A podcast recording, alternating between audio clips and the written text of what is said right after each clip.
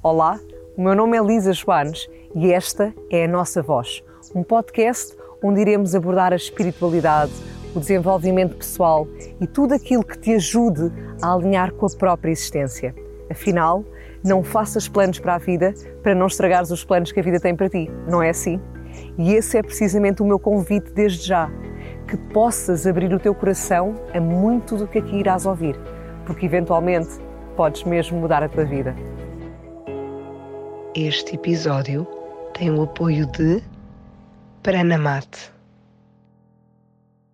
Olá, seja muito bem-vindo à nossa voz. Uma vez mais quero começar aqui por agradecer desde já ao apoio desta semana, que temos aqui a Pranamate. Obrigada, Pranamate, pelo apoio a este episódio. Cá estou eu aqui com os meus pés em cima de um tapete já agora aproveito para dizer que estes piquinhos que nós vemos aqui, ou que sentimos, pelo menos por acaso não tiver a ser visível, se me tiveres a escutar apenas no Spotify, uh, basicamente têm assim a forma de flor de lótus e estes piquinhos estimulam, através da acupressão, estimulam a circulação sanguínea e trazem inúmeros benefícios. Neste caso, no meu pé, por reflexo, vai estimular outros órgãos do corpo, mas existe mesmo o tapete para nos deitarmos sobre o mesmo, ou também uma almofadinha que eu tenho aqui nas minhas costas que dá para pôr na cabeça. Portanto, na área onde nós tocamos, e emite determinados estímulos e ajuda, por exemplo, em dores de cabeça, circulação sanguínea, como eu dizia há pouco, hum, tensão, uh, uh, ansiedade, quando a pessoa está muito estressada cerca de 20 minutos aqui, com uma respiração e com uma música, é mesmo de, de dizer-te experimenta. E efetivamente, ao longo desta semana, sei que a Pranamate está com uma promoção. Portanto, nada como espreitares o site ou a página deles e olhares para estes tapetes, estes colchões. De resto, começo já por apresentar-te o nosso convidado de hoje que, assim, sem revelando já tudo, é dos autores portugueses mais vendidos, que escreve com alma e como o próprio nome diz, é hoje que te apresento aqui o Raul Minhalma. Raul, muito bem-vindo. Muito obrigado, Lisa. Normalmente vai ser uma conversa super fluida, sem nenhum guião e é mesmo com alma também que vamos, vamos simplesmente é conversando. Como eu gosto. Boa. Então, obrigada, como estava-te a dizer, por vires até aqui e tu que vens do norte do país. Portanto, gratidão pela viagem, ter esperado aqui com a tua mulher e com a tua menina pequenina, com sete mesinhos hoje. É, faz hoje sete meses, é verdade. Portanto, muitos parabéns também, pai. Muito obrigado. Que é uma boa viagem também, paternidade. Sim. Muito, muito para aprender e é muito bonito. Pelo menos eu sou suspeita, não é? Como mãe de seis, mas é um curso de desenvolvimento pessoal para a vida toda. Sem dúvida, sem dúvida. Portanto, muito bom. E agora, para duvido que haja eventualmente alguém que não te conheça ainda, mas para quem não te conhece e que te esteja aqui a ouvir e a ver pela primeira vez, quem é o Raul? Bom, vou apresentar o Raul enquanto profissional. Uh, enquanto pessoa, uh, em primeiro lugar, se calhar é preciso muito mais tempo e muito mais proximidade e, e não quero. Hum, lá está, eu acho que o, o, porque o Raul, para quem não sabe, é um pseudónimo e portanto ele representa a minha entidade profissional quase e é uma e o Raul procura todos os dias aprender, estudar para ser eh, melhor exemplo para quem o lê, para quem o segue e, e é isso, é um ser em evolução, é uma entidade em evolução todos os dias para procurar deixar este mundo um bocadinho melhor através das suas palavras. Muito bom. E agora eu não quero, obviamente, estar aqui a impor nada, mas uh, porque, como tu estavas a dizer, para conhecer o Pedro, Sim. efetivamente talvez precisássemos de mais tempo. Mas diria eu que o Pedro também, tal, à semelhança do Raul, também é um ser em constante evolução. Não, sem dúvida. Só que a aprendizagem do Pedro é caindo às vezes. Muito. Uh, o Raul, o Raul é, é a versão mais, mais teórica. Uh, mas quem vive as coisas, obviamente, quem aprende caindo e levantando é o Pedro, não é? E, só que lá está, é. Uh, se calhar resguardo muito o Pedro através do, do, do Raul, desta capa que às vezes tem de usar, esta persona que tem de usar, mas o Raul acaba por ser uma luz que, que procuro seguir também e vão os dois. Se calhar o Pedro um bocadinho mais atrás, mas o Pedro segue os, os passos do Raul sempre. Sim, sem dúvida, porque cada vez que tu constróis, que tu eh, cresces, te expandes enquanto Raul, o Pedro também beneficia imenso, não é? Sim, claro. Eu procuro sempre estudar uh, sobre as diferentes temáticas que envolvem o ser humano uh, e a sua mente e o seu espírito e procuro aprender sempre muito. E através desse conhecimento que me obriga a mim a expandir também a minha consciência, não só o conhecimento como as experiências que vou tendo, mas procurar depois transmitir isso a alguém, porque ficar só para mim é bom, mas não, não, nunca seria suficiente.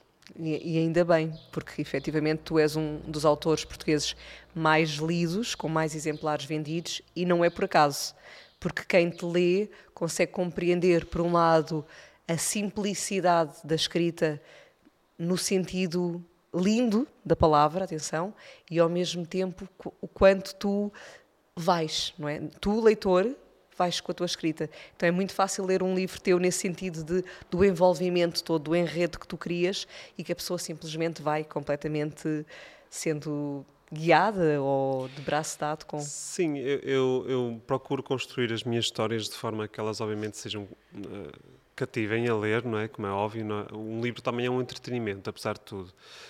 Um, ainda que tenha outras, outras, outras bases, como ensinar alguma coisa, emocionar, mas é um entretenimento. E eu procuro que as pessoas. Eu, eu, costumo fazer esta analogia. É como quando às vezes nós temos de dar um medicamento qualquer uh, ao nosso animal de estimação. Vamos agora usar o exemplo de um cão. E às vezes o veterinário que diz é: olha, coloca um comprimido numa bolinha de patê ou uma outra coisa qualquer que o cão à partida vá gostar de comer. Um, porque se dermos um comprimido ao cão, ele manda-nos dar uma volta, não é? Não vai comer. Então nós pomos um comprimido na bolinha de patê, ele lá come aquilo e lá vai o comprimido. Aquilo que eu costumo fazer é um bocadinho isto, ou seja, eu conto uma história, eh, uma história qualquer, a partir de uma história de amor, e lá pelo meio eu vou deixando os meus comprimidos que procuro que, que vão depois ajudar alguém em alguma dor, em algum problema que, te, que tenham. Uh, e a pessoa muitas vezes acaba por ser, espero eu, ajudada sem se perceber que está a ser ajudada. E eu consigo isso através das histórias que vou contando. Muito bom. E, e realmente a tua escrita é incrível. Eu acho que foi, eu não quero estar a, a, a induzir em erro, mas bem, é melhor não dizer. Eu ia tentar mandar aqui o, o número de anos que já tinha lido a primeira vez, mas é melhor não. Pronto, é melhor não. Uh, mas efetivamente já foi há uns bons anos que li uh, aquelas tuas frases, não é? Tipo, larga quem não te agarra. Uh, e são muito, são muito marcantes, diria eu, agora na falta de um adjetivo talvez melhor, mas realmente são muito sentidas também, são muito impactantes para quem as recebe, diria também assim. E, e efetivamente na leitura percebe-se isso, que tu estás através de uma história, de todo o enredo que se monta, mas a passar pequenas, pequenas grandes mensagens. E isso também é muito bonito, porque não é só um entretenimento uh, para a pessoa estar distraída, e efetivamente tem os tais comprimidos que tu dizes. Então, se puder, se um leitor que esteja minimamente aberto e receptivo, obviamente, recebe ali tanto, diria eu. Eu acho que o primeiro passo é as pessoas têm de se identificar com alguma coisa que está lá escrita. Eu acho que esse é o segredo para nós conseguirmos passar alguma coisa e conseguirmos impactar o outro. E, e eu escrevo com um objetivo claro, que é deixar este mundo um bocadinho melhor. Acho que todos nós, sejamos escritores ou não, acho que nós devemos ter esse compromisso com o que quer que nós façamos na nossa vida acho que devíamos eh, caminhar com, esse, com essa motivação de deixar este mundo um bocadinho melhor eh, e deixar uma marca positiva para onde passarmos. E eu tenho esse compromisso muito grande comigo, com a minha carreira. E, portanto, cada mensagem que eu escrevo, cada texto que eu deixo nas redes sociais, ou cada livro que eu escrevo, eu tenho de deixar lá alguma coisa positiva, que eu entenda que seja positiva. E acho que, de uma forma geral, o bom senso também acaba por estar do meu lado e me, me guarda. E, portanto, eu procuro que, através de cada livro, deixar uma série de mensagens. E, portanto, há muitas histórias que eu poderia escrever e eu não consigo escrevê-las. Podiam vender muitos livros, podiam ser incríveis e, se calhar, até, até já aconteceram em algum momento na, na nossa história, mas eu não consigo escrevê-las porque acho que, de alguma forma geral, elas vão passar uma mensagem com a qual eu não concordo, que se calhar até poderá induzir alguém em erro, a fazer o mesmo que aquele personagem fez a acreditar que vai ter o mesmo destino ou o mesmo final feliz. E às vezes, em 90% dos casos, isso não acontece. Eu não vou usar uma exceção, uma exceção que por acaso aconteceu e correu tudo bem, para depois contar isso numa história e induzir outras pessoas que estão na mesma situação a fazer o mesmo, com a esperança de que vá ter o mesmo final feliz. Então tenho muito cuidado com as, com as cenas que eu coloco, com as decisões que os personagens tomam e, portanto, eu, eu procuro que também esses personagens passem os valores aos meus leitores. Muito bom. Lá está, trazeres a alma realmente a, também à tua escrita, não é? A alma nesse sentido até a coerência entre aquilo que é um valor para ti e que está efetivamente nas tuas mensagens. Ou não só colocar algo porque poderia ser vendável, uhum. mas se para ti não te faz tanto sentido. Isso também é importante e é bonito, não é? é eu acho que é escrever com responsabilidade social. Eu, eu, eu designo assim este meu compromisso. É, é, a minha responsabilidade social enquanto autor, porque eu sei que estou, e felizmente, a influenciar uh, muitas milhares de pessoas que estão a ler e estão, de alguma forma, a aprender alguma coisa. Ah, principalmente quando o personagem está na mesma situação que a pessoa, facilmente ela vai ter tendência, mesmo até inconscientemente, de tomar as mesmas decisões que ele. Então, se eu estou na mesma situação que o personagem e o personagem fez isto e correu tudo bem, então eu vou ter a tendência, mesmo que não me aperceba, de fazer o mesmo. E, e eu tenho muito essa, essa consciência, essa responsabilidade. Muito Repara bom. que já me disseram que depois de lerem esse livro, Lara Aqui Não Tem Garra, que fala essencialmente de relacionamentos tóxicos, relacionamentos menos bons, algumas pessoas decidiram terminar com os seus relacionamentos, nomeadamente casamentos, depois de lerem esse livro. E as pessoas perguntam-me se, se não me sinto, se não é uma responsabilidade muito grande, se não me sinto preocupado em estar a acabar com casamentos. a verdade é que, obviamente, não sou eu que estou a acabar com casamentos nenhum, são as pessoas, e a única coisa que o livro faz é abrir os olhos às pessoas. Tocar na consciência, não é? É, e obviamente que as pessoas depois de lerem aquilo, que só fala de, essencialmente de relacionamentos menos bons, relacionamentos unilaterais, em que não há reciprocidade, uh, tóxicos muitas vezes. As pessoas ao lerem aquilo identificam-se de tal forma e tomam consciência daquilo que estão a viver. E obviamente depois muitas delas percebem que não é aquilo que querem para as suas vidas e tomam as suas decisões na sua consciência, nada tem que ver comigo, uh, mas acredito que obviamente é o melhor para, para toda a gente. E portanto, um relacionamento que mau que acabe só pode ser bom. Muito bem. E tu começaste a escrever muito jovem, pelo que estive a, ler também. Sim, adolescência, na adolescência, essencialmente, na adolescência. A começar a pôr algumas coisas que vinham cá dentro e... Como é, de onde é que veio essa veia artística, por assim dizer? Eu acho que se calhar ela sempre esteve aqui, de uma forma se calhar adormecida. E não necessariamente como escritor, mas como artista, de uma forma geral. Eu comecei até por fazer teatro. Depois aprendi música e e, e aprendi a tocar guitarra e até compus algumas coisas para mim, só para mim, e a escrever algumas coisas. E depois comecei a escrever, a escrever não músicas, mas poemas. E era uma, eu, eu, acima de tudo, queria me expressar de alguma forma, acho eu, naquele tempo, uh, através da arte. Uh, aliás, a primeira coisa que eu comecei a fazer ligada à arte até foi desenhar mesmo. Eu, quando era mesmo miúdo, desenhava. Depois comecei a representar a tocar instrumentos uh, e depois a escrever. Acho que sempre a arte, se calhar, de uma forma geral, sempre esteve ali comigo. Está aí, não é? E efetivamente, grandes mensagens que tu passas podiam dar grandes letras de músicas também. Pode ser um, um próximo step, não sei se para sim, ti já ou escrevi, se uh, já escrevi, um, e, e, sim, se calhar sim, porque às vezes, uh, parecendo que não, um, nós às vezes principalmente se calhar eh, agora nós consumimos muita música brasileira e não só, mas música brasileira e às vezes nós temos letras e eu vou usar agora mais o exemplo da música brasileira. Em Portugal, se calhar também temos, mas se calhar não tanto. Mas músicas que, eh, que, que falam de experiências que nós vivemos ou epá, isto não é bom, mas está-me a saber bem, então vamos continuar. Eh, isto não é bom um relacionamento, não é? Sim, sim, ou, sim Eu gosto é de ser enganado ou qualquer coisa assim. É, às vezes há uns versos que vão aparecendo assim, que são obviamente são situações reais, são, são músicas que abordam situações reais. Mas se calhar às vezes a mensagem que está a passar uh, pode ser um bocadinho induzida em erro e induzir-nos a achar que ok, isto é mau, mas está-me a saber bem, então vou continuar. Está bem, mas uh, se calhar durante muito tempo isso traz outros problemas que nós não sabemos. E, acredito que sejam músicas divertidas, mas que até se calhar podem estar a, a criar uma consciência. A tal responsabilidade social, é. associada ou não, neste caso. claro que não vão ser todas as músicas, não vão ser todas para passar mensagens, se calhar até se, tornaria um bocadinho chato. Uh, e algumas têm de ser mais divertidas e tudo mais. Mas já, já encontrei algumas músicas. Um, que se fosse eu a escrever, eu se calhar tirava alguns versos. Que... Muito bom. E deixa-me aproveitar para te perguntar, se, se puder, se hum, tu, eh, como tu começaste muito pequenino, uh, tu sempre tiveste esta tendência para escrever sobre as emoções e o amor, por assim dizer, ou como é que, como é que foste sendo levado até ao amor? Porque tu, efetivamente, ainda és jovem, neste momento tens 30, não é? Uhum, Portanto, como é que alguém com 30 anos eu sei que tu te preparas também e realmente dedicas-te imenso ao que fazes.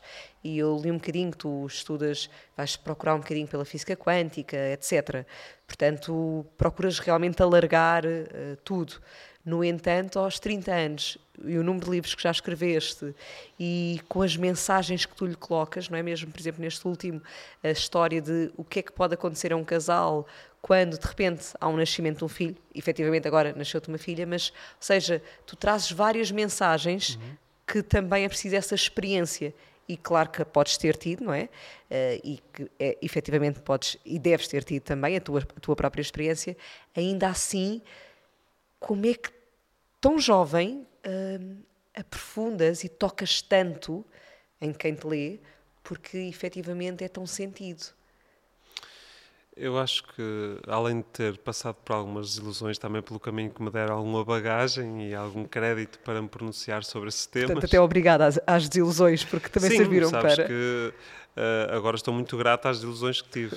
e eu acho que se as pessoas deixarem passar algum tempo depois da desilusão, uh, muitas delas vão dizer o mesmo que eu. Uh, hoje, depois de deixar este tempo passar, estou muito grato a esta desilusão que tive, a este despedimento que passei, a esta separação que passei, porque hoje percebo que se calhar aquilo não era o mais certo para mim. Uh, Permitiu-me crescer muito mais depois de passar por essas experiências e eu não sou exceção, eu também passei por elas e elas deram-me claramente que depois de cada uma dessas desilusões, olha, uma delas fez-me começar a escrever e a expressar-me através das palavras, portanto, e olha, cá estou uh, com uma série de livros publicados e um, estou muito grato a essa, a essa desilusão. Hoje foi das melhores coisas que me aconteceu. E eu acho que é só isso, é só nós deixarmos passar algum tempo e, e tudo será melhor lá à frente. Uh, mas sim, eu também depois complemento isso, as experiências, que não é o suficiente.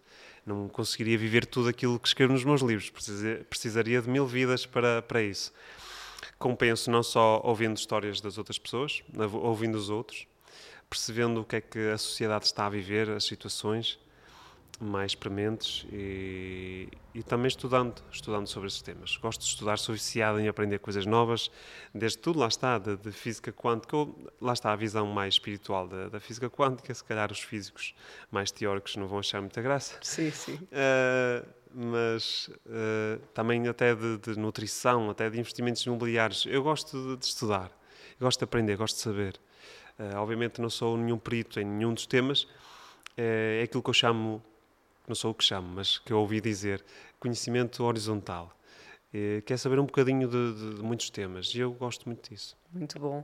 Estava aqui agora, hum, enquanto estava a escutar, estava a pensar, pois imagina ao ponto que te levou também, eu não me, não me recordo o título, peço desculpa, uh, mas aquele em que uh, não me lembro se ele ou ela têm um síndrome qualquer, uma doença genética rara. Uhum.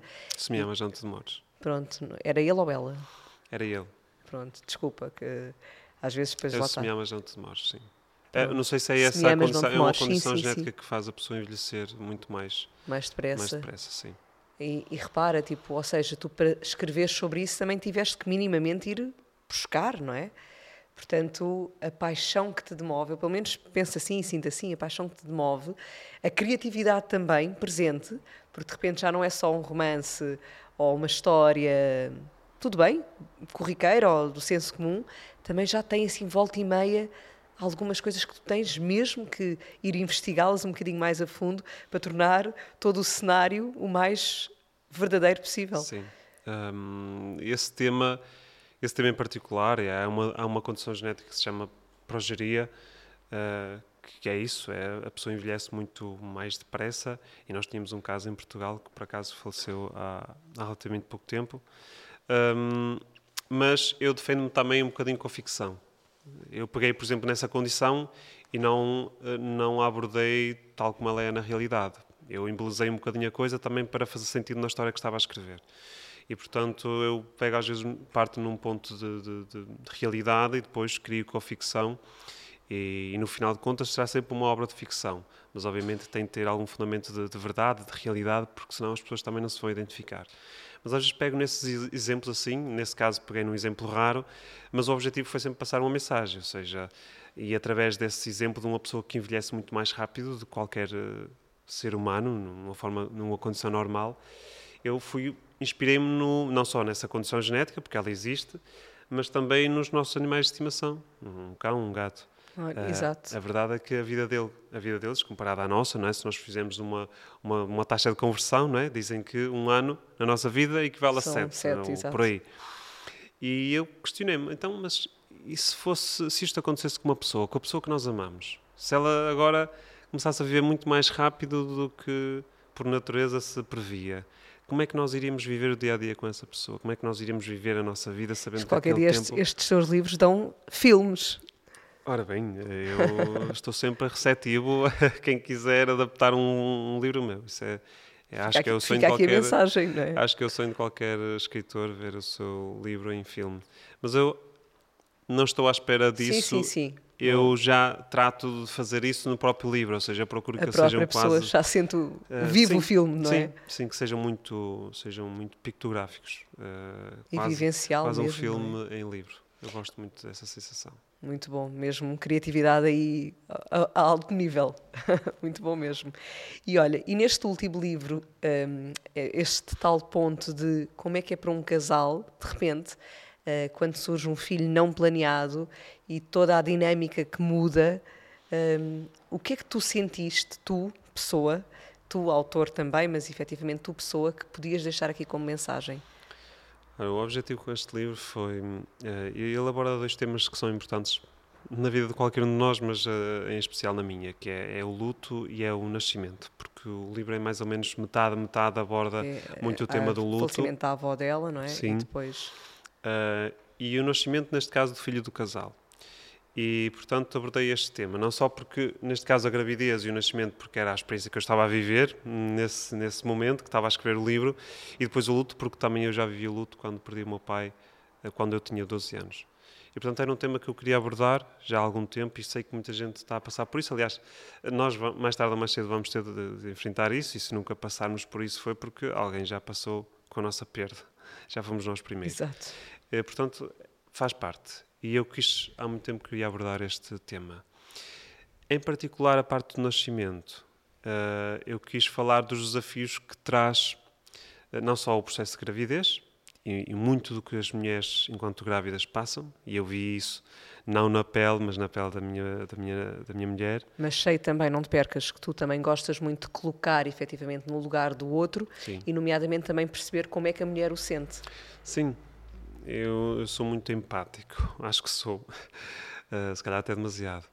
Uh, e portanto facilmente estou sofro com a dor dos outros e, e empatia é calçar o calçado do outro mas depois regressarmos ao nosso porque nós temos de observar o outro depois de o conhecer mas temos de voltar para o, para o nosso lugar e às vezes esse regresso é que é mais difícil parece que calçamos e estamos a viver as dores dos outros é, consigo sentir-te agora só aqui neste bocadinho uma grande sensibilidade talvez daí o Raul uh, vir um bocadinho até para vou dizer assim, perdoa-me, para proteger o Pedro também nesse seu lado tão emotivo, tão sim. sensível. Não é? Consigo sentir aqui um, uma pessoa muito sensível, efetivamente. mas, mas não te percas. Então, esse, esse lado empático, depois o, o, desafio é mesmo o regresso. É regressar ao, ao, ao, nosso calçado, porque nós temos de observar a outra pessoa, temos de conhecer o que está lá dentro, mas temos de, a, de ajudar a partir do nosso lugar. E às vezes é, é esse processo de regresso ao nosso lugar que, que, é o mais difícil. Mas eu procuro fazer isso não só com as pessoas que estão à, à, minha volta, neste caso em particular com, com a Laura e esta experiência que ela, que ela viveu, e, e acho que consegui cumprir o meu papel dentro daquilo que me era possível fazer, porque não consigo carregar um ser dentro de mim, mas dentro daquilo que eu podia fazer, acho que fiz o meu papel bem feito.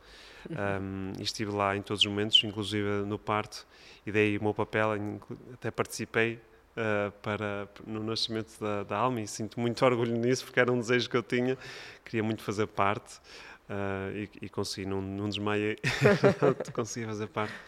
Mas quis explorar essa, muito do que a grávida passa e sofre, uh, mesmo na sociedade. Às vezes numa fila de supermercado e eu procurei explorar esse tema em que as mulheres agora denunciei. Eh, as pessoas, as pessoas uh, fazem de conta que não está ali uma grávida para não ceder uh, o seu lugar, às vezes. Um, e acho que isso é muito deselegante. Além de ser injusto, é muito deselegante.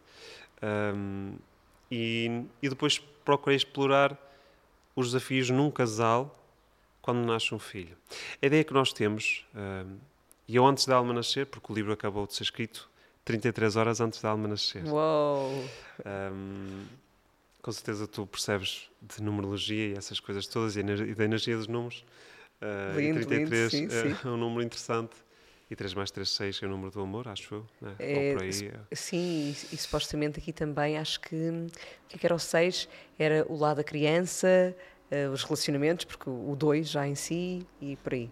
e por aí fora. Sim. Uh, e, e, e procurei também mostrar os desafios, lá está, que é um filho para um casal. E às vezes nós temos a ideia que um casal, ou melhor, que um filho aproxima um casal. Mas a verdade é que nem sempre é assim. E eu, às vezes, nas minhas apresentações, costumo colocar essa pergunta. Então, uh, um filho uh, aproxima ou afasta um casal? Porque às vezes afasta. E esta é uma ideia que, para quem não está, se calhar, dentro do assunto, é um bocado estranha. Mas agora imaginem o seguinte: um filho nasce e agora esquecemos que somos um casal e todas as nossas atenções, o nosso foco é aquele ser, que obviamente precisa dessa atenção. E esquecemos de alimentar o nosso relacionamento. Isto, alguns meses depois, se calhar anos, começámos a perceber que aquele relacionamento começou a enfraquecer, por alguma razão. Porque se calhar nos esquecemos de alimentar aquele relacionamento. E é por isso que muitas vezes. Hum, um filho uh, não tem culpa nenhuma, como é óbvio. Às vezes nós é que não conseguimos gerir. Uh, às vezes nem é um filho, às vezes é uma carreira, é um, é um, é um trabalho novo. Nós focamos tanta atenção, tanto tempo naquele trabalho que nos esquecemos de continuar a alimentar aquele relacionamento. E depois, quando nos apercebemos, muitas vezes já é tarde demais. Sabes que é, é bonito estar-te a ouvir, porque o Nuno, o meu marido, diz exatamente isso.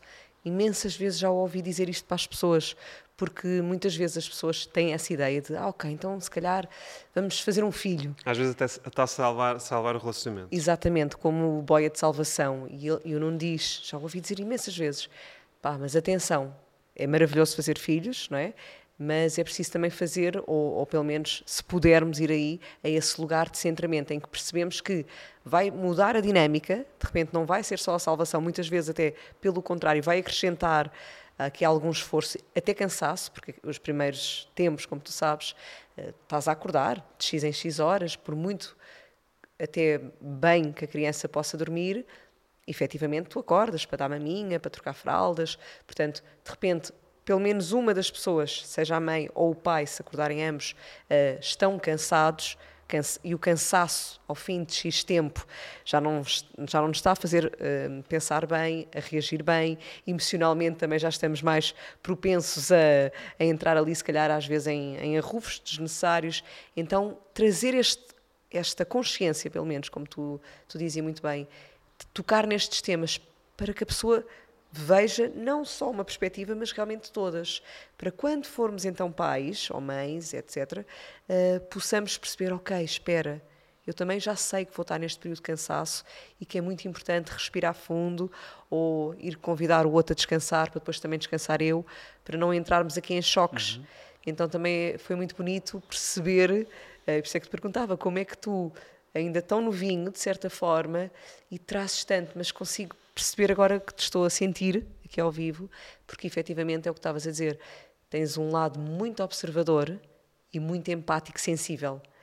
Pronto, e possivelmente, ok, esse retorno a ti depois pode ser um desafio também, É. mas com essa sensibilidade mesmo muito apurada. Então, com os, com os teus radares atentos e ao mesmo tempo a sensibilidade, consegues levar a uma escrita em que realmente envolve a pessoa quase ao ponto vivencial, não é? De estar a viver aquela história. Efetivamente, tinhas de ter aqui uma veia muito criativa, mas ao mesmo tempo muito artística, como estavas a, a dizer há pouco, para, pá, para seres mesmo bom, não é? Porque tu és, eu vou dizer isto sem, sem nenhuma prepotência, nem nenhuma arrogância, nem, nem tentar passar graxa a ninguém, mas efetivamente és bom, és muito bom na tua escrita. E, e é bom que também o saibas, e acredito que sabes.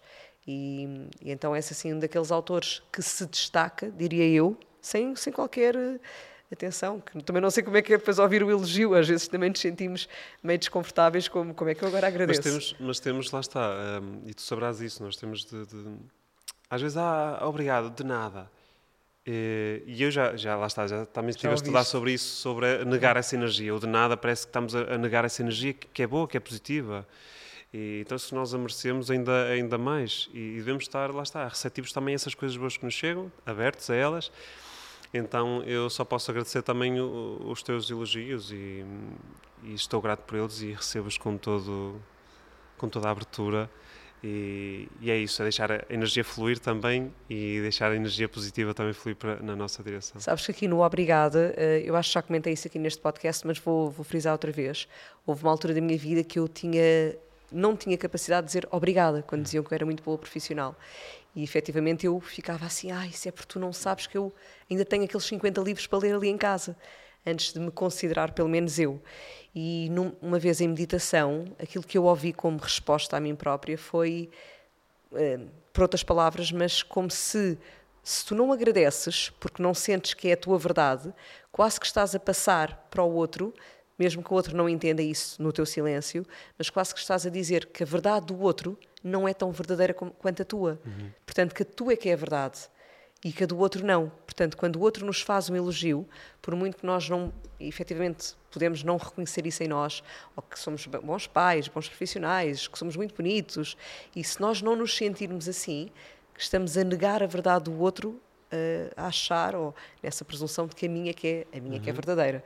É? Portanto, como tu estás a dizer também, é muito é, é importante trabalharmos este esse lugar de saber agradecer genuinamente e de reconhecer que, ok, mesmo que eu ainda não sinta aquilo como sendo a minha verdade, eu respeito e valorizo a verdade do outro, a verdade que me chega. Então, isso, isso para mim, nessa altura da minha vida, foi muito importante, porque ajudou-me também aqui a abrir-me ao obrigada. É, são as palavras, e às vezes nós achamos que são só palavras, mas nunca são só palavras eu trabalho com as palavras e, e, se calhar parece que estou a puxar a brasa à minha sardinha a dizer não, aquilo que eu faço é que é muito importante, não, é muito impactante, cuidado com as palavras. Mas a verdade é que toda a gente usa palavras o dia todo. Sem dúvida. Em condições normais, toda a gente usa palavras o dia todo. E estamos sempre a influenciar pessoas à nossa volta. Não é preciso ser escritor, como eu disse há bocado. Todos nós somos influências das pessoas que estão à nossa volta, com quem nos cruzamos. E às vezes as palavras tanto curam como uh, magoam, como são é? flechas, como adoecem. Não é? Total e em especial as palavras que nós repetimos constantemente na nossa cabeça. As pessoas acham que, lá está, também são só pensamentos. E a verdade são só pensamentos. Mas temos de ter a consciência que são só pensamentos, porque senão andamos a repetir ideias na nossa cabeça constantemente e essas ideias estão associadas normalmente a uma emoção, porque o nosso cérebro dá esse significado a essas palavras, não é? E essa emoção vai gerar uma reação bioquímica no nosso corpo, e isso tanto pode ser remédio como pode ser veneno. Completamente. E infelizmente, na maioria dos casos, uh, estas, e agora cada vez mais nós falamos de um pensamento positivo, mas depois levantam-se as outras vozes que isso é uma treta e é pensar positivo, estamos a iludir. Mas o pensamento positivo também é curar a nossa, a nossa, o nosso corpo através daquilo que nós vamos eh, segregando, as nossas, as nossas glândulas vão segregando para o nosso organismo. E o pensamento positivo, se nos traz sensações boas, uh, isso não pode ser. Uh, não pode ser veneno, tem de ser remédio. Completamente. E basta a pessoa perceber que se estiver constantemente com pensamentos, por exemplo, de stress, uhum. está a induzir, não é, a libertar muito mais hormonas de stress. Portanto, está, é, cortisol, estamos a estimular, exatamente. Todas, que basta as pessoas pensarem, quando estão com medo, o que é que acontece no vosso corpo? E é só uma emoção. Ninguém está, às vezes ninguém, ninguém envenenou, não entrou nada, nem saiu nada do nosso corpo. Foi só uma emoção e a emoção altera tudo, acelera o coração, a respiração, começamos a suar. Se mexe assim na fisiologia, agora imaginemos reproduzido no tempo, diariamente todos os dias, ou todos durante. Os dias, Exatamente. As pessoas, uh, sujeitas ao stress, a viver num ambiente de trabalho tóxico. Eu tenho, há pouco tempo, ontem precisamente, um amigo me confidenciou isso, saiu do trabalho, saiu do trabalho porque já não aguentava mais, porque já tinha uma série de problemas de saúde a vários níveis. E eu, por acaso, ele não me falou qual era a razão, mas eu perguntei-lhe e presumi eu que se tens vários problemas, eu, à partida a, a razão será só uma. E normalmente é sempre emocional. E normalmente é uma emoção ao longo de muito tempo que depois, lá está, cria um problema aqui, um problema ali, e nós vamos curando este problema, e depois vamos curando o outro e esquecemos de curar vamos só tapando buracos, não é? Exato, mas é, não vamos, vamos tratar os sintomas e esquecemos de tratar a causa. Muito bem. Oh, Raul, eu vou aproveitar e, e, como tu neste, eu vou outra vez ao último livro, mas podia ser qualquer um, atenção, uh, mas de qualquer das formas, como tu também tocaste muito bem, este último não só fala sobre este tópico que trouxemos e que eu acho que é fundamental, realmente abrir os horizontes das pessoas, não ficarem só naquela crença de que vai salvar ou de que, ou de que não vai salvar, mas alargarem-se a tudo. Um, também tocaste na parte do luto. Do luto. E, e, eu acho que este, eu, eu acho, eh, mas eu, eu, mais do que acho, eh, eu sei também, não é? Acho que todos sabemos que o luto é efetivamente um tema na vida de todos nós principalmente depois de o vivermos. Mas muitas pessoas, às vezes, que ainda não o viveram, e eu ouço tantas pessoas Uh, em contexto clínico, muitas vezes a dizerem: Ai, eu nem, nem quero imaginar como é que vai ser quando os meus pais morrerem, nem consigo pensar nisso. Portanto, por muito que às vezes até já haja um trabalho relativamente positivo, agarrando há pouco no que estávamos a dizer, ainda assim o luto é um tema. Como é que foi para ti e, e, como tu disseste também, experienciaste a morte do teu pai aos 12, como é que foi para ti debruçaste sobre o luto? Quais as mensagens que querias trazer através desta, desta história com o luto presente? Que mensagens é que tu gostarias de passar às pessoas que te escutem, neste caso, que te leem, um, acerca do, do luto em si? Eu procurei. Um, lá está. Procurei e faço de vez em quando isso nos meus livros, ou procuro fazer sempre, que é pegar num, numa ideia às vezes muito dramática e que nós temos normalmente uma conotação negativa e transformá-la, reinventá-la, repensá-la na, na, cabeça das pessoas. E também procurei fazer isso no luto e, e, olhar para o luto de uma forma diferente, não só lembrando, mais do que lembrar a morte, celebrar a vida da pessoa. Esse é o primeiro ponto, celebrar a vida da pessoa, mas às vezes isso não chega. Está bem, eu sei, as pessoas estão a pensar nisso, que estão a passar por uma fase de luto, eh, sabem disso, que é preciso celebrar. Ah, está bem, mas, mas quando viveu, a pessoa quando estava viva aproveitou, viveu. Sim, mas isso às vezes não chega para ajudar o, a, a, acalmar o coração dessa pessoa que está a sofrer, porque perdeu alguém. Um, e então, além disso, eu procuro questionar e levantar um, um véu, talvez, sobre o que é que acontece depois do fim. E, e o que acontece depois do fim, não sou o que vou dizer, uh, mas é uma questão de crença. Em primeiro lugar, é uma questão de crença, porquê? Ninguém consegue. Eu acredito que alguma coisa continua. Eu também. Mas como nós sabemos que há muita gente que não acredita, e vão continuar a acreditar, independentemente das conversas que nós tivemos aqui, por isso é que eu falo do tema de crença. Porquê? Ninguém pode provar que nós estamos certos nem que estamos errados. E nós também podemos fazer o mesmo com as outras pessoas. Então, quando assim é, é uma questão de crença. Ou acreditas ou não acreditas. E ninguém pode dizer que estás certo ou errado. E aí, como é grátis, é, eu incentivo que as pessoas uh, escolham acreditar naquilo que é melhor para elas. Em primeiro lugar. Eu, obviamente, eu acredito. Eu acredito que há, que há alguma coisa e acho que temos mais do que provas de que, e sinais de que alguma coisa continua depois do fim, pelo menos desta, desta passagem. Eh, e, portanto, eu procuro também levantar esse véu, porque eu acho que é aquilo que mais as pessoas querem acreditar quando perdem alguém, é que aquela pessoa continua a existir, de alguma forma, alguma, noutra dimensão, eventualmente, mas que, que alguma coisa daquela pessoa continua a existir. Então, eu também procuro esperar, uh, pegar nesse tema de uma forma muito subtil, porque também não quero ir contra as crenças das pessoas, mas não vou deixar de defender aquilo em que eu acredito, então, mas lá está, é preciso saber levar o tema e tocar no tema para também não, não ferir não ninguém. Ferir, exato. Um, e é preciso lidar com esse tema, especialmente porque parte-se muitas ideias no que diz respeito à, à, vida depois da morte, ou o que é que continua, um, mas gosto de fazer as pessoas acreditar que alguma coisa continua boa.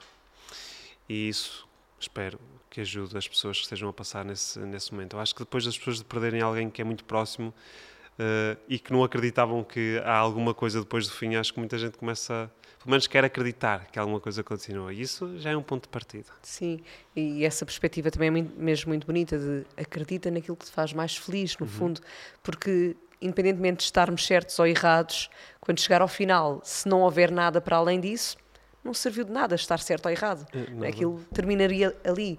E se eventualmente estivermos certos que há qualquer coisa, a seguir vamos descobrir.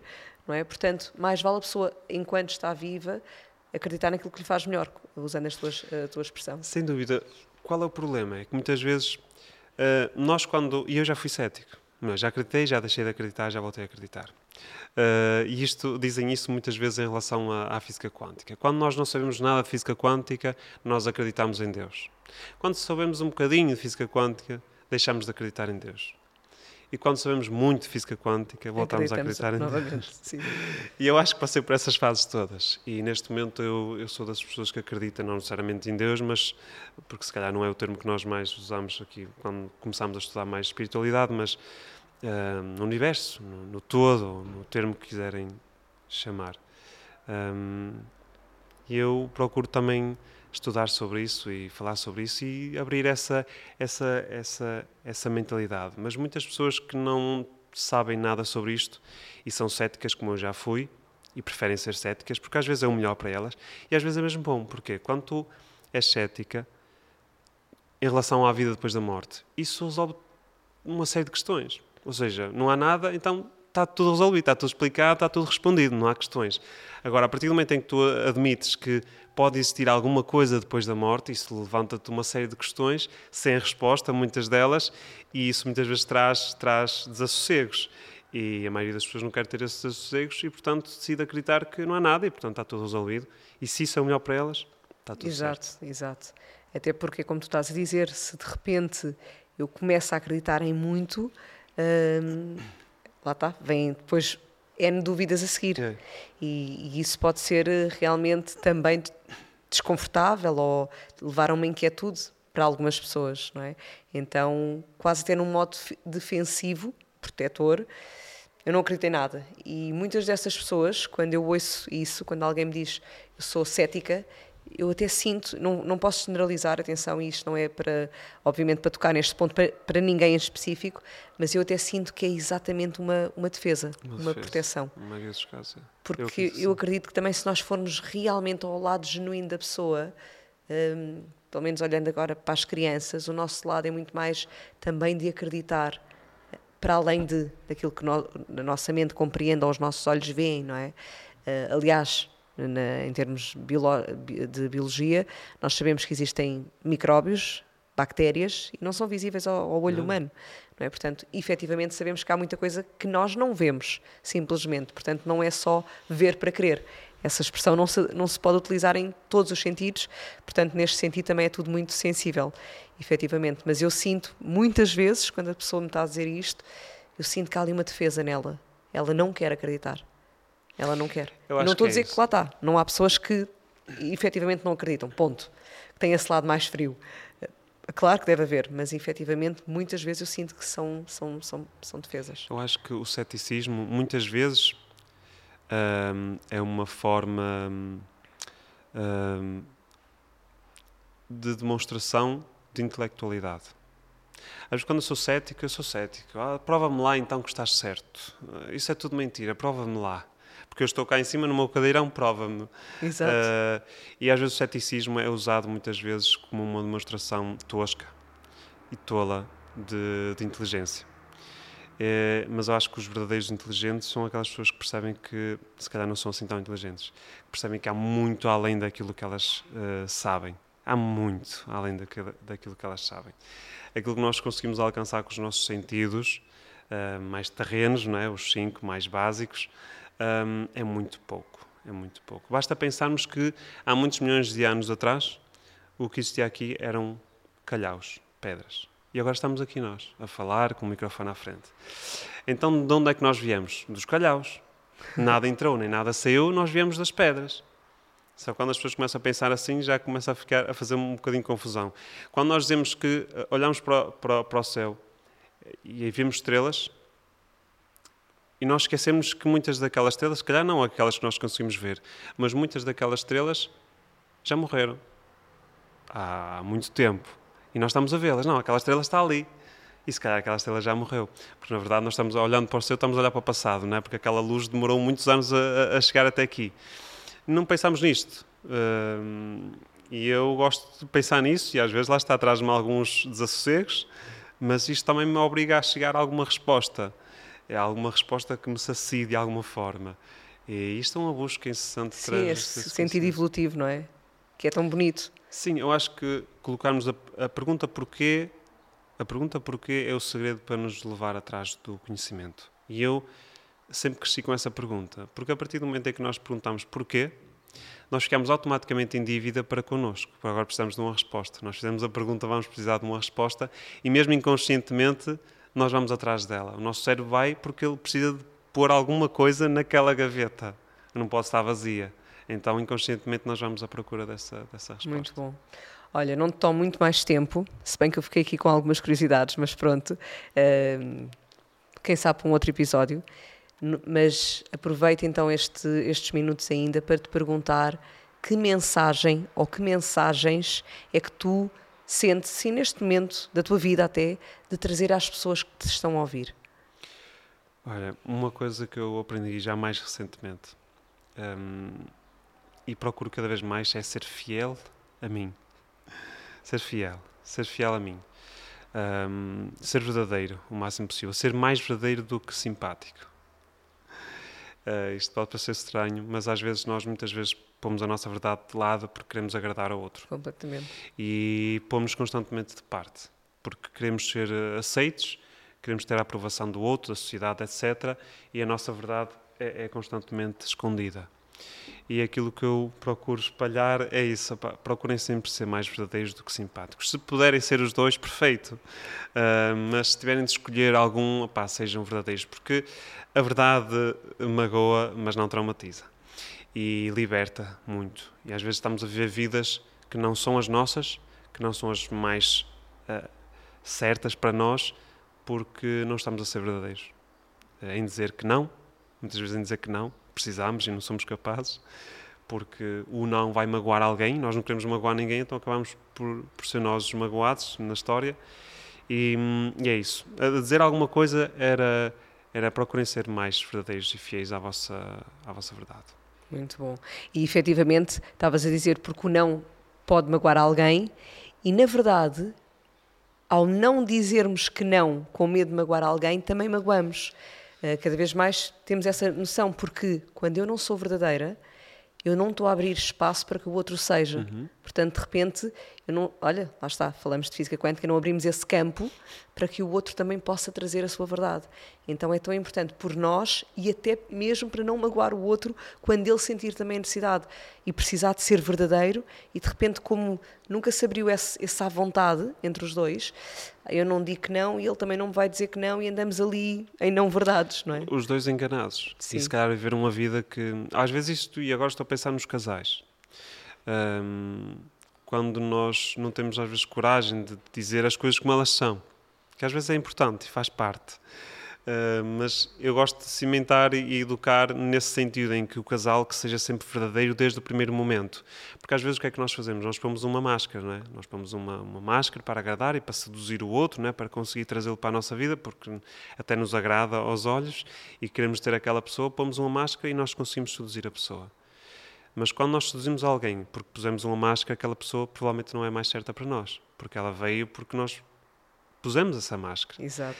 Se calhar não estaria lá se nós tirássemos essa máscara. Então, se nós somos sempre verdadeiros desde o primeiro momento, as pessoas que estiverem na nossa vida são as pessoas certas. Porque elas vão gostar de nós como nós somos, uh, com todos os defeitos e virtudes. Um, e as pessoas que se forem embora é porque tinham de ir também. É só apenas a vida a reorganizar-se. Nós achamos que isso é perda, porque a pessoa foi embora, mas não, é limpeza. Completamente. Diz lá aquela tua frase: não te demores Uh, o que é? Do título? Como é que é? Se me amas não te demores? Não. Ah, Isso é o título. Há uma outra tua, Bem, não importa, também não vou estar agora aqui em, em momentos de pausa. Mas há uma, uma, outra muito bonita também. Enfim, há várias, não é? Mas há, há, um, há, um, há, uma mensagem que por acaso não é minha, mas se eu puder deixar aqui também deixo, que é nunca te prendas a um erro só porque já perdeste muito tempo com ele. As pessoas fazem muito isso. Nos relacionamentos, ah, já estamos juntos há 5 anos, já só falta aguentar mais 50. 5 anos maus, 5 anos sim, sim. De, de, de, de não haver reciprocidade, de não haver amor, de não haver alegria já estamos aqui há 5 anos, mas agora não vou começar de novo, só tenho de aguentar agora mais 50. É verdade, olha, ainda há pouco tempo, há duas semanas, ouvi uma mulher a dizer exatamente isso, mas do género, ai, porque, pá, nós não estamos bem, mas eu ter que começar tudo outra vez, ai, não quero, não quero. Ter Mal com, mas pior sem, não é? Então vão deixando, vão deixando andar, fazem isso nos relacionamentos, fazem, aliás, fazem fazemos isso. Eu também sou uma pessoa, também erro, também cometo os meus erros. Fazemos isso nos relacionamentos, fazemos isso nos, nos trabalhos, porque estamos num trabalho que já nos motiva, se calhar nem estamos a ser valorizados, mas já estamos lá há tanto tempo, já conhecemos tudo, agora começar de novo assusta, então vamos deixando de estar. Fazemos isso em relação a nós próprios, não é? Tipo, isto não me serve propriamente, mas olha, vou continuando porque... Já estou aqui, agora vou Exato, até ao fim. já estou habituada a Eu fiz isso, olha, quando entrei para a faculdade entrei num curso que se calhar não era aquele que eu mais queria. Fizeste engenharia mecânica? Engenharia mecânica, mas antes entrei noutro, noutra engenharia. Então estava nesse curso e dizia, opá, já estou aqui, agora vou até ao fim. Isto um ano. E fui para o segundo ano. Opá, já estou aqui, agora vou até ao fim. Uou. Até que assim, não, uh, estou-me a enganar, uh, estou a agarrar-me a um erro só porque já tinha perdido algum tempo com ele e não queria desperdiçar esse tempo. Uh, até que assumi que cometi um erro e vou começar de novo e ganha uma vida. Muito bom. Olha, eu por acaso nisso hum, acho que posso dizer eh, que tenho sido abençoada, porque eu, eu também perdi o meu pai ali aos 19 e efetivamente desde ali, eu estava na faculdade nessa altura, eu comecei a questionar tudo, mas sem estar consciente que estava a questionar, sabes? Então foi, mas eu quero fazer este curso para quê? Mas eu vou ficar numa empresa das, das 9 às 6? Eu não quero, eu nem sequer sabia bem o que é que isso queria dizer. Mas eu só senti no meu coração, uhum. eu senti um aperto tão grande, mesmo tão grande, Raul, que eu sentia, eu não quero isto. Então isto começou a ser uma bússola. Aqui o, o meu batimento cardíaco uhum. começou mesmo a ser uma bússola. E muitas vezes até nos empregos. Eu já larguei tantas vezes aquilo que fazia, a clínica onde estava, ou as aulas que estava a dar, e lá ia eu dar a volta ao mundo com a minha família, ou fosse fazer o que fosse, porque eu sentia mesmo isso. E às vezes fazia uma pergunta, mas estás a fugir de alguma coisa? Porque eu acho que é, se calhar, para a grande maioria das pessoas, tu só fazes assim um ato destes, de largar tudo, quando precisas de fugir de qualquer coisa ou de quebrar com qualquer coisa. E eu dizia, não, eu até gostava do que estava a fazer. Isto é, isto é, isto é mais, mais sincero possível. Eu gostava mesmo, ainda, ainda amo, felizmente, aquilo que eu faço. Mas eu sentia esse, esse chamamento, essa vontade de ir. Então eu não, não me ia agarrando a nada quando uhum. o meu coração sentia mesmo um aperto de eu quero ir a outra coisa. Eu sentia realmente essa bússola a falar para mim. E foi desde aí, desde a da morte do meu pai. Então, dizer-te isso, que só não me agarrei a um curso de faculdade ou uh, a todo o resto a seguir, porque fui estando atenta, sem ter feito esse movimento consciente, que havia aqui qualquer coisa que me pedia efetivamente diferente e que vai pedindo. E hoje em dia, com 43, continuo a sentir. Então eu vou fazendo as coisas enquanto elas fazem verdadeiramente sentido. E quando já não fizerem, já me acrescentaram tudo aquilo que uhum. posso retirar e é porque é para prosseguir e voar agora para um Sim. novo Porto. E eu vou feliz, pelo menos por enquanto, não é? Pelo mais menos. leve. E mais, e mais leve. leve. É, é, isso que as pessoas, ou melhor, que nós deixemos aqui a quem nos estiver a ouvir, que, que não ignorem a intuição também, porque ela está lá. Uh, eu acredito que seja essa inteligência universal que, nos, que todos temos, uns se calhar mais apurados do que outros, mas todos temos. Não ignorem a intuição porque talvez muita dessa intuição é o coração a falar, não é? Uh, e, e, quando ela fala, normalmente nós ignoramos porque ela diz-nos coisas que nós não gostamos de ouvir, então nós ignoramos a intuição, mas não, não ignorem, porque se, alguma, se há aí uma voz a dizer-vos alguma coisa, é, por alguma razão será, e procurem lá estar. As decisões que tiverem de tomar, que sejam mais alinhadas possível com, com a vossa essência. Com a vossa verdade, não é? Como tu disseste. Muito Exatamente. bom. Olha, Raul, tive muito gosto de conhecer, de sentir para além, de, para além das palavras, portanto foi um privilégio estar aqui, é, escutar-te, não é? Beber de, da tua sabedoria, mas ao mesmo tempo sentir.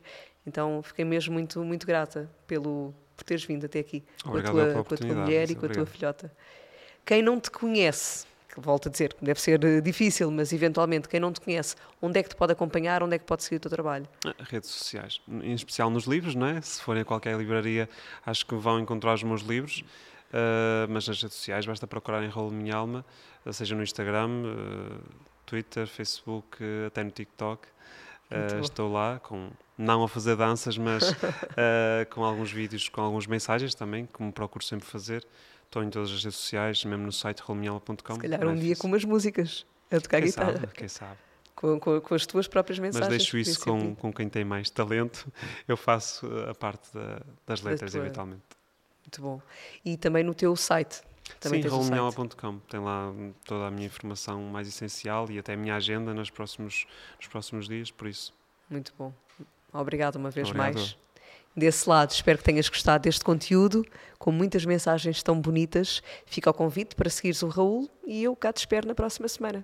Um grande bem-aja. Este episódio tem o apoio de Pranamate